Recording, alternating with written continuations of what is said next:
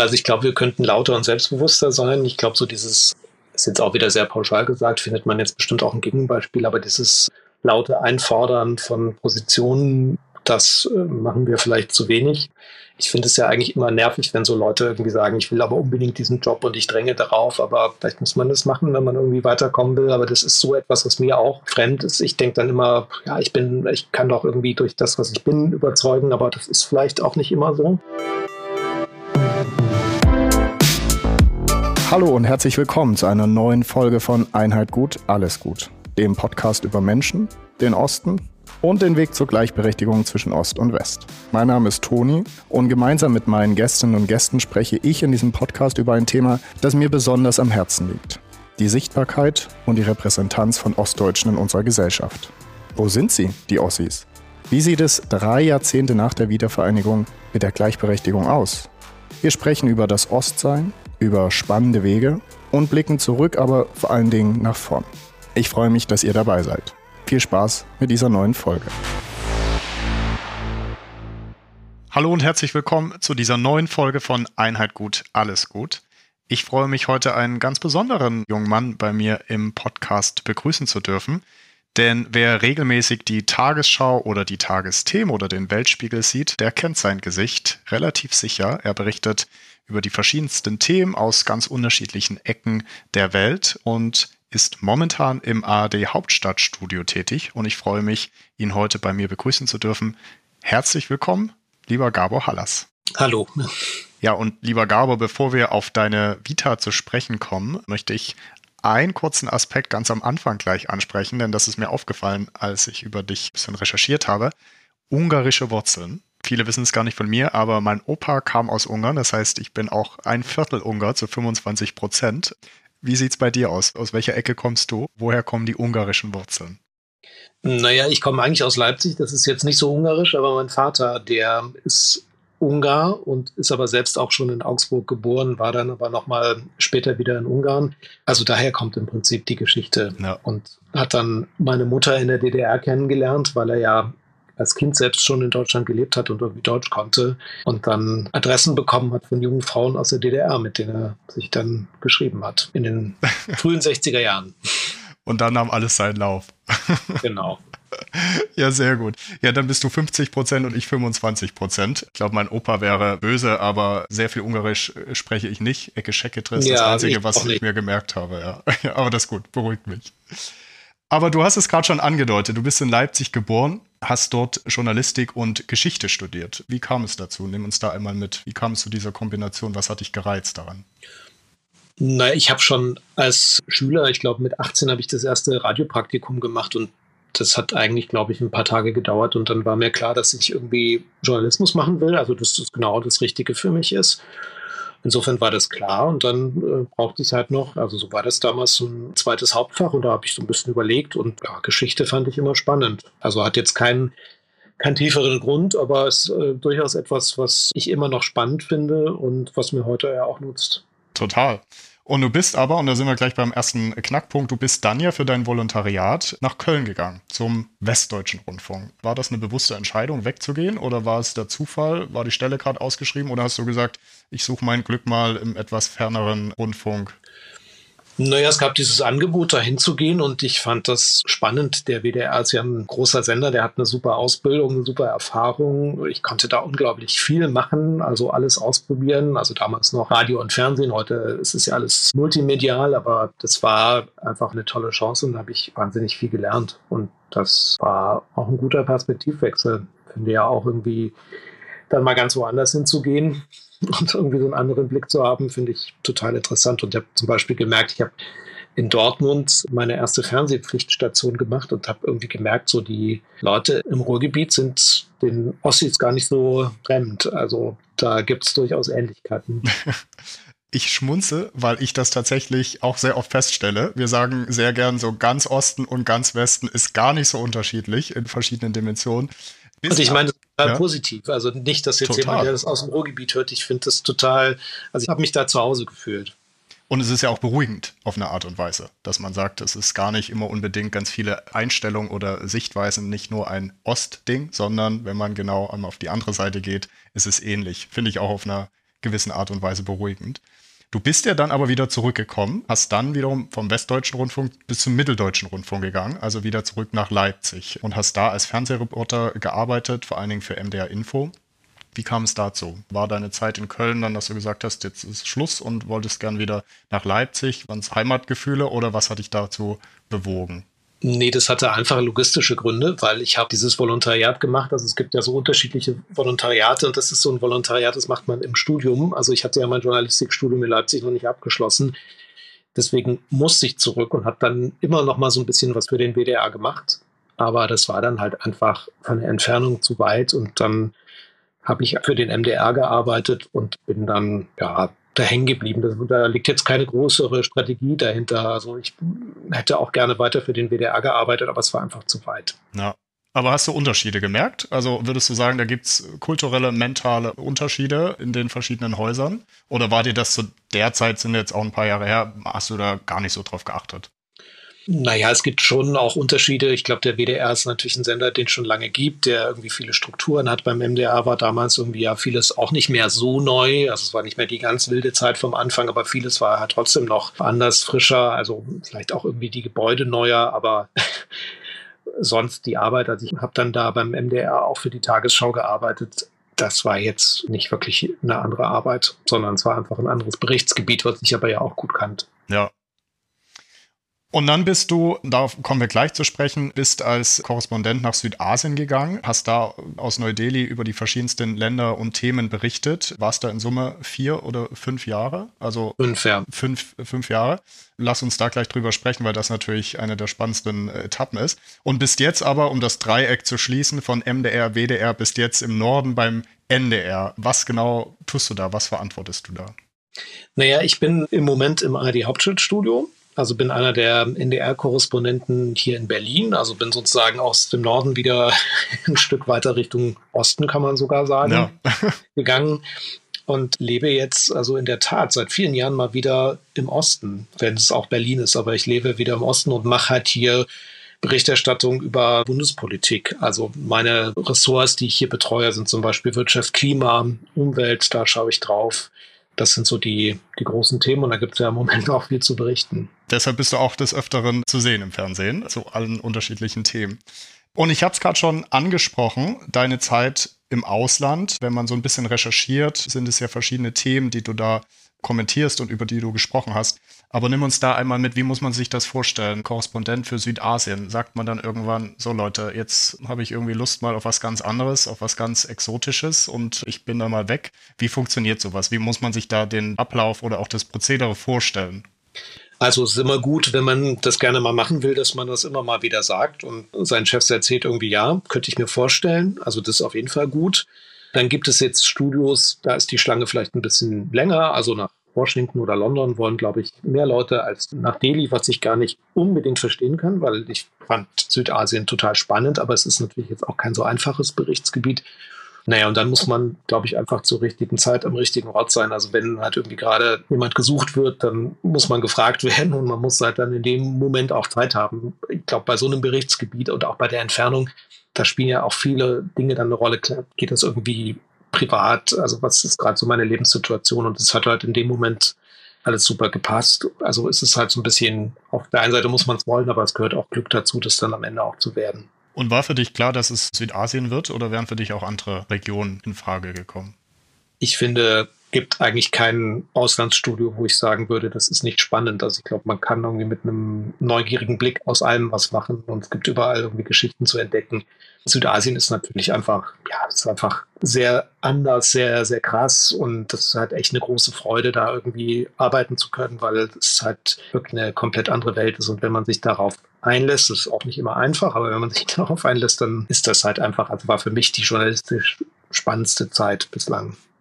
Und wie muss man sich so den Alltag dann vorstellen? Du hast ja viele Länder, die du mit verantwortest oder über die du berichtest. Wie suchst du Themen? Wie oft warst du in Neu-Delhi? Wie reist man? Wie, wie sieht so ein Alltag oder so ein Jahr aus?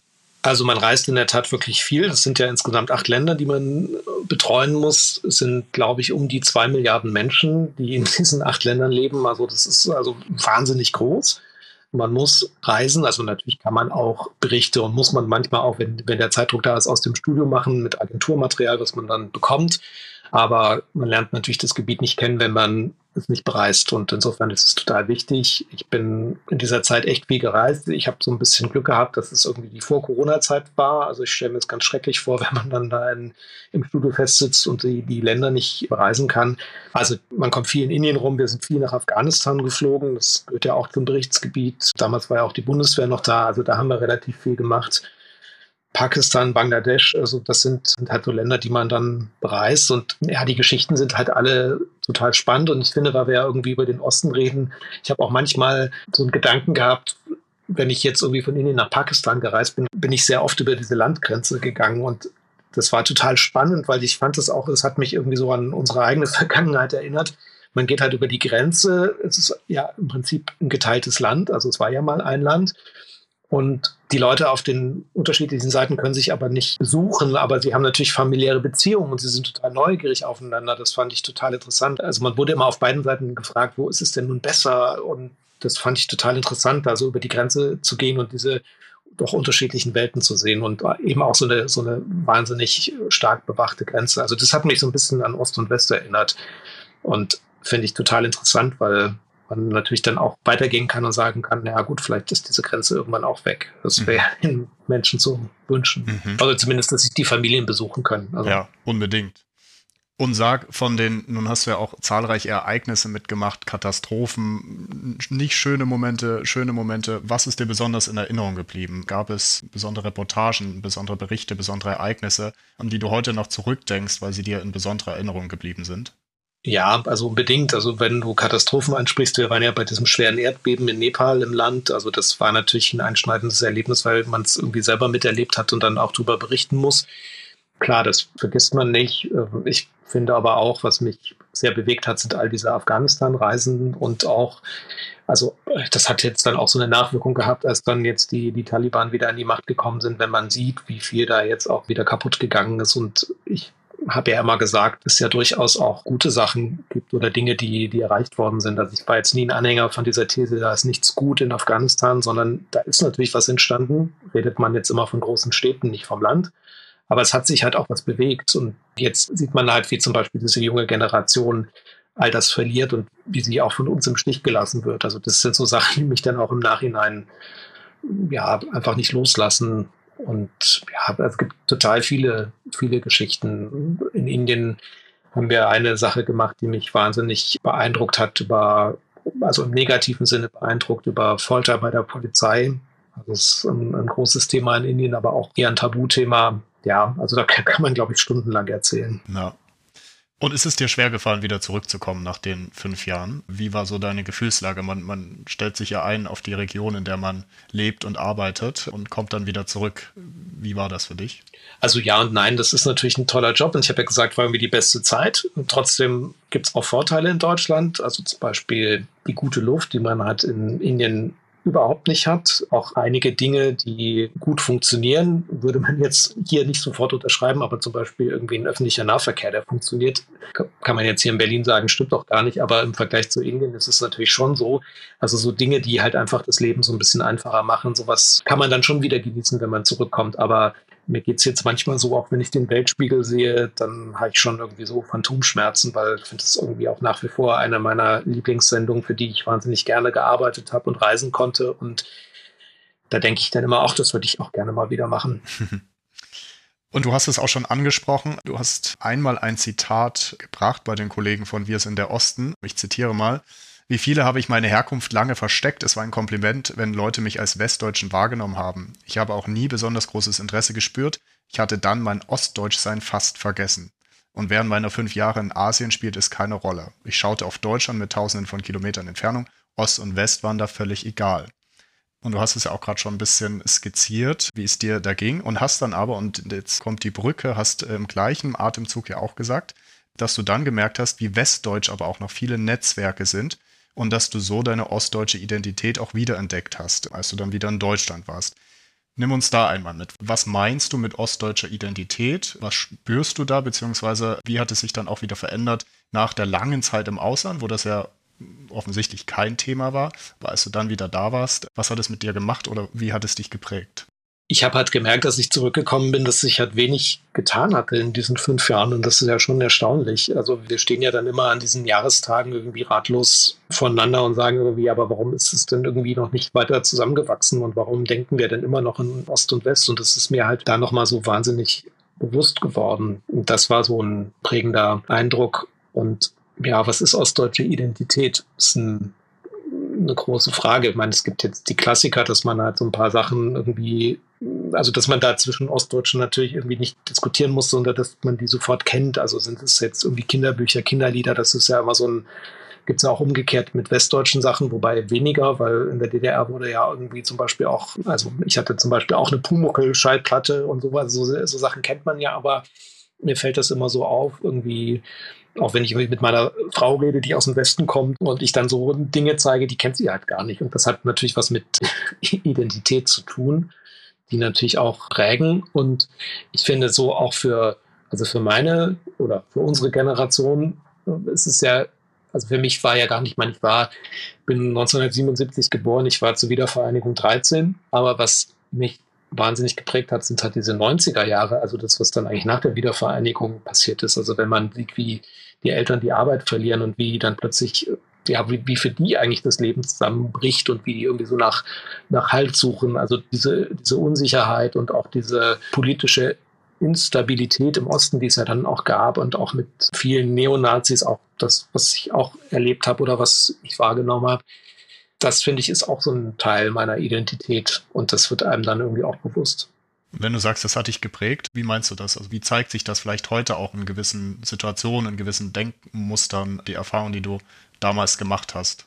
Na, ich habe mich oft gefragt, jetzt als wir die Corona-Pandemie hatten, da gab es immer mal wieder so Zitate, das ist so die größte Krise, die größte Herausforderung, die größte Veränderung für unser Land. Und ich habe dann gedacht, hm, aber war das nicht vielleicht aus ostdeutscher Perspektive, waren das nicht die 90er oder die Wiedervereinigung und äh, dieser Zusammenbruch eines Landes und auch, ja, vielleicht auch von vielen Leuten der Zusammenbruch des Lebenswerkes? Und ich finde, das ist etwas, was wir zu wenig sehen und was wir vielleicht auch zu wenig nutzen, weil das ist ja auch eine Chance, wenn wir Leute haben, die schon mal so eine Krisenerfahrung gemacht haben. Die wissen ja im Zweifel irgendwie, was man da tut und wie man vielleicht auch am besten da wieder rauskommt.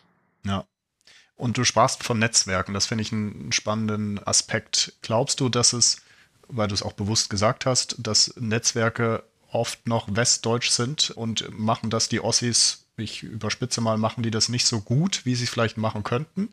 Hängen wir da ein bisschen hinterher und sind uns die in Anführungszeichen Westdeutschen da voraus? Wie ist da dein Eindruck? Also ich glaube, wir könnten lauter und selbstbewusster sein. Ich glaube, so dieses ist jetzt auch wieder sehr pauschal gesagt, findet man jetzt bestimmt auch ein Gegenbeispiel, aber dieses laute Einfordern von Positionen, das äh, machen wir vielleicht zu wenig ich finde es ja eigentlich immer nervig, wenn so Leute irgendwie sagen, ich will aber unbedingt diesen Job und ich dränge darauf, aber vielleicht muss man das machen, wenn man irgendwie weiterkommen will. Aber das ist so etwas, was mir auch fremd ist. Ich denke dann immer, ja, ich kann doch irgendwie durch das, was ich bin, überzeugen, aber das ist vielleicht auch nicht immer so. Und in einer Fernsehdokumentation hat mal eine Frau den Satz gesagt, dass die Ostdeutschen, wenn sie mit Westdeutschen zu tun haben, dann haben sie entweder mit ihrem Vermieter zu tun, mit ihrem Chef oder sie sind vor Gericht. Und das finde ich einen sehr treffenden Satz. Und das ist ja so, dass viele Westdeutsche nach der Wende in den Osten gekommen sind und eben genau diese Position ausgeführt haben. Und die haben aber dann in vielen Fällen eben auch nicht Ostdeutsche nachgezogen, sondern wieder Westdeutsche. Und das sieht man ja immer noch. Und ich meine, auch die Tatsache, dass wir, glaube ich, jetzt zum ersten Mal, weiß gar nicht, ob es eine Richterin oder ein Richter ist, am Bundesverfassungsgericht haben nach so vielen Jahren, das zeigt ja, wie viel Luft da nach oben noch ist. Ja.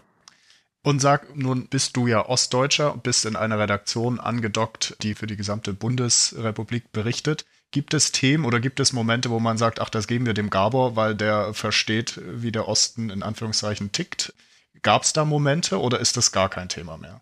Also wir sind hier relativ viele Ostdeutsche im Hauptstadtstudio. Insofern ist das eigentlich immer ein Thema, insofern, dass wir halt auch bewusst diese Perspektive mit einbringen. Und das ist auch gewollt und das ist auch gut. Und das finde ich eigentlich hier fast vorbildlich, weil ja eben auch Kolleginnen und Kollegen aus dem ganzen Bundesgebiet zusammenkommen. Und ich glaube, da haben wir hier mittlerweile echt eine ganz gute Quote. Ja. Aber es ist ein schöner Übergang, weil ich möchte gerne noch mit dir über ein Thema sprechen und das liegt auf der Hand, wenn du heute mein Gast bist. Das ist das Thema Vertrauen in Medien. Was zwischen Ost und West sehr unterschiedlich ist. Nun hat der öffentlich-rechtliche Rundfunk immer noch das Pfund der Qualität und des Vertrauens. Die letzten Zahlen sind so um die 70 Prozent aller Bundesbürgerinnen und Bundesbürger vertrauen dem, Ostdeu äh, dem ostdeutschen Rundfunk, sage ich schon, dem öffentlich-rechtlichen Rundfunk. Aber natürlich der Unterschied zwischen Ostdeutschland und Westdeutschland, wenn wir grundsätzlich über Vertrauen in Medien sprechen. Also die letzten Zahlen auch von der Süddeutschen Zeitung, 27 Prozent der Ostdeutschen vertrauen den Medien, 43 Prozent der Westdeutschen. Erstmal ganz pauschale Frage, bevor wir ein bisschen tiefer einsteigen. Wie schaust du da drauf? Woran liegt das? Was ist dein Blick auf dieses Thema? Ja, es ist in den Medien natürlich nicht anders als in allen anderen Bereichen. Es gibt halt leider keine große ostdeutsche Tageszeitung, die irgendwie bundesweit relevant ist. Und es gibt zu wenig ostdeutsche Stimmen nach wie vor in den Medien. Das ist ein bisschen besser geworden. Ich glaube auch, dass wir irgendwie in der ARD da in den letzten Jahren auch echt was verbessert haben. Also es gibt mehr Geschichten aus dem Osten. Und natürlich äh, sind wir ja auch irgendwie dadurch, dass wir den MDR, den RBB, den NDR haben, wir sind ja auch in der Fläche präsent und das ist ja eigentlich gut. Aber ich glaube, so die Sichtbarkeit, die muss noch größer werden. Also und das sind zum einen vielleicht die Gesichter, aber ich glaube, dass es auch nicht damit getan ist, dass wir ganz viele ostdeutsche Moderatorinnen und Moderatoren haben, sondern halt einfach die Perspektiven müssen eingebracht werden und das ist halt oft schwer und ich glaube, das muss man halt wirklich lernen aus Hamburg, also es fällt selbst mir schwer, wenn ich in Hamburg sitze, dann zu wissen, was bewegt eigentlich die Ostdeutschen, wenn ich jetzt auch schon über Jahre weg bin. Und deswegen ist es halt so wichtig, irgendwie Redaktionen auch divers aufzustellen und andere Blickwinkel auch bewusst äh, zu wollen und zuzulassen. Und ja, da, ich kann auch wenn ich mir so die Berichterstattung der vergangenen 30 Jahre angucke, kann ich mir schon auch reinversetzen, dass viele Ostdeutsche manchmal denken, da kommt ein Auslandsreporter angereist aus Hamburg oder Köln und berichtet über uns. Und ich glaube, da kann auch was getan werden. Und dann steigert es, glaube ich, auch das Vertrauen. Aber auf der anderen Seite finde ich auch, also es ist ja nicht nur so eine, so eine, eine Bringschuld, die wir haben, auch so eine, so eine, eine Hohlschuld. Ich finde schon, dass wir in den Medien unglaublich viele tolle Angebote haben und ich irgendwie auch in der ostdeutschen Biografie, also ich möchte dieses Mediensystem nicht missen und gerade wenn ich irgendwie an die DDR denke und ich ärgere mich wahnsinnig drüber, wenn ich jetzt solche Vergleiche höre, die man ja hört, irgendwie, das ist doch jetzt wie in der aktuellen Kamera. Also ich weiß nicht, wie man zu sowas kommen kann. Es ist total vielfältig. Ich kann den ganzen Tag Podcasts hören, ich kann durch die Mediatheken gehen, ich kann unglaublich viele, viele Zeitungen kaufen und ich finde da auch eine riesige Meinungsvielfalt und das ist total viel wert und das ist auch etwas, was irgendwie die deutsche Einheit uns gebracht hat. Also insofern, man kann kritisieren, aber ich finde, da ist auch echt viel da. Ja, und das ist ja genau auch der eine Punkt, wirklich die Identifikation der Ostdeutschen mit den Themen, die ja als Grund genommen wird, warum Menschen heute den Medien nicht so wirklich vertrauen, weil sie sich einfach nicht repräsentiert fühlen. Es gab eine Studie vom Mitteldeutschen Rundfunk, die so ein bisschen berichtet oder ausgewertet hat, mit welchen Begriffen in der Berichterstattung Ostdeutschland korreliert. Also wenn über Ostdeutschland gesprochen wird, welche Wörter dann meistens mit aufkommen. Was glaubst du, was, also eins der häufigsten Wörter war, wenn nicht sogar Platz eins, ich glaube, es war Platz eins. Ja, wahrscheinlich irgendetwas, was mit ähm, Ausländerfeindlichkeit zu tun hat oder mit rechten Parteien, Rechtsextremismus. Es war das Wort Problem, okay. gefolgt von Armut und abgehängt, aber es schlägt natürlich in die gleiche Kerbe. Was tut auch die ARD dagegen, wenn du sagst, es ist, und das ist genau richtig, es ist schon sehr viel passiert und trotzdem ist ja immer noch so ein, die Zahlen sind, wie sie sind. Und wenn wir nach vorn schauen, und das will ja dieser Podcast auch nicht nur zurückgucken und nicht nur auf die Missstände hinweisen, sondern vor allen Dingen auch den Ball weit nach vorn werfen und schauen, was können wir denn dagegen tun, wie können wir es verbessern? Was ist dein Blick darauf? Was würdest du dir auch wünschen über vielleicht diversere Berichterstattung, aber auch über das Denken und die Zusammensetzung in den Redaktionen. Was ist so dein Blick darauf, wenn du dir einmal wünschst, dir was spielen dürftest als Vertreter auch Ostdeutschlands? Also zum einen eine selbstbewusstere Berichterstattung aus dem Osten, also dass man auch wirklich selbstbewusst auf das guckt, was man erreicht hat und was, was es auch an Erfahrungen gibt. Also ich habe gesagt, wir haben diese Krisenerfahrung, warum wird das irgendwie bei Corona nicht eingebracht? Und auch so dieser, dieser Gedanke äh, von, als wir über Indien, Pakistan geredet haben, also auch so, dass Dinge sich halt ändern können und dass wir wissen, nichts muss irgendwie für ewig bleiben und auch Diktaturen können stürzen. Das ist so eine, das finde ich auch so einen speziellen ostdeutschen oder osteuropäischen Blick ja eigentlich schon. Also, dass wir jetzt auch sagen, naja, auch jemand wie Putin muss nicht für immer bleiben. Und ich würde mir halt weniger Klischees wünschen. Klar, also wir haben im Osten größeres Problem mit Rechtsextremismus zum Beispiel. Und wir haben sicherlich auch mehr Putin-Fans, aber das trifft nicht auf alle Ostdeutschen zu. Und mich ärgert das wirklich auch sehr, wenn ich jetzt gerade in der aktuellen Russland-Ukraine-Berichterstattung, wenn dann immer gesagt wird, aber wir müssen jetzt auch noch mit den Ostdeutschen reden, weil die sind ja alle so für Putin. Also ich bin auch Ostdeutscher und ich finde, Putin ist einer der schlimmsten Diktatoren, die wir hier hatten. Und das wird mir zu wenig abgebildet. Und das muss man auch zeigen. Man muss irgendwie auch mit den, mit den Leuten reden, finde ich halt total wichtig. Und merkst du, dass da eine Diskussion auch in eurer Redaktion stattfindet? Oder ist das ein Thema, was visibel ist und über das ihr viel und gern diskutiert und streitet? Oder ist es etwas, was immer mitschwingt, aber nicht wirklich an und ausgesprochen wird?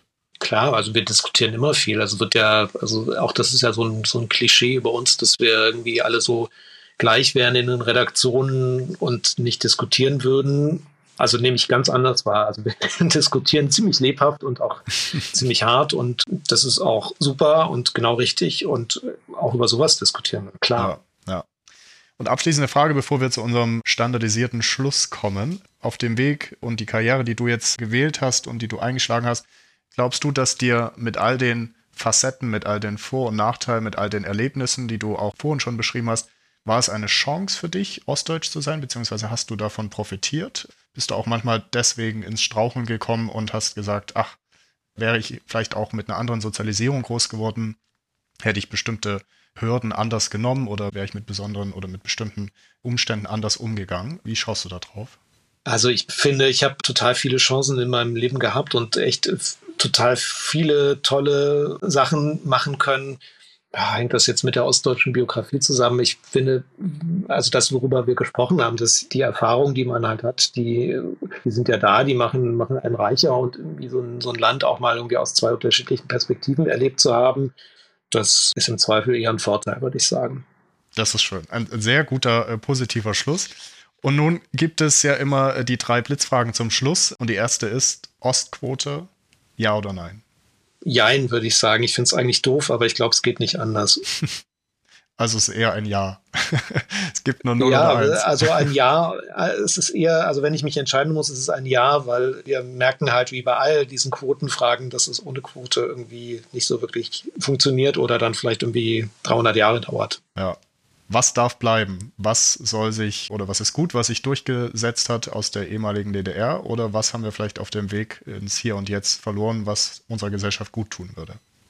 Ja, habe ich auch schon angesprochen. Also dieser, dieser Gedanke, irgendwie nichts bleibt für immer und wir können auch Dinge verändern, auch wenn sie irgendwie noch so festgefügt scheinen, dass wir alle Hoffnung verlieren. Also eher so ein, so ein, so ein Hoffnungsgedanken irgendwie. Es kann auch plötzlich gut werden und Geschichte muss nicht für immer bleiben. Und das ist etwas, glaube ich, was ich gerne so auch als diesen positiven ostdeutschen Gedanken mit einbringen würde. Ja, also eine Portion Mut und Hoffnung, das ist immer gut. Und letzte Frage, lieber Gabor, wen würdest du dir in diesem Podcast wünschen?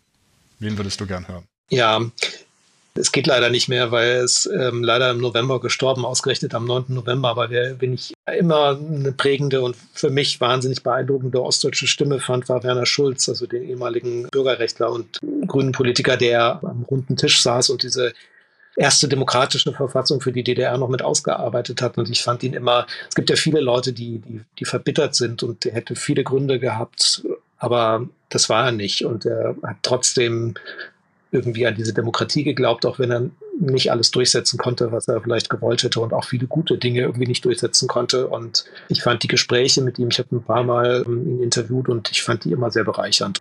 Der würde so einen Podcast auch gut tun, aber geht ja nun leider nicht mehr. Dann nehmen wir es aber trotzdem so auf, empfehlen unseren Hörerinnen und Hörern ein bisschen zu googeln, sich vielleicht ein bisschen einzulesen, aber in diesem Podcast würde er es nicht schaffen. Lieber Gabor, ich danke dir sehr für dieses Gespräch. Es war sehr kurzweilig, hast uns in verschiedene Themen deines Lebens mitgenommen. Ich fand es ganz toll, deinen Blick auf dieses Thema zu hören, zu verstehen, woher du kommst, wie du darauf schaust und freue mich, wenn ich dich das nächste Mal in den Tagesschau oder den Tagesthemen wiedersehe. Vielen Dank für dieses Gespräch. Danke, also danke auch für die Einladung. Sehr gern. Das war Einheit gut, alles gut. Alles über das Projekt gibt es auf einheitgutallesgut.de. Alle Folgen des Podcasts findet ihr entweder auf der Website oder natürlich auf den gängigen Plattformen. Dieser Podcast lebt von spannenden Menschen und ihren Geschichten.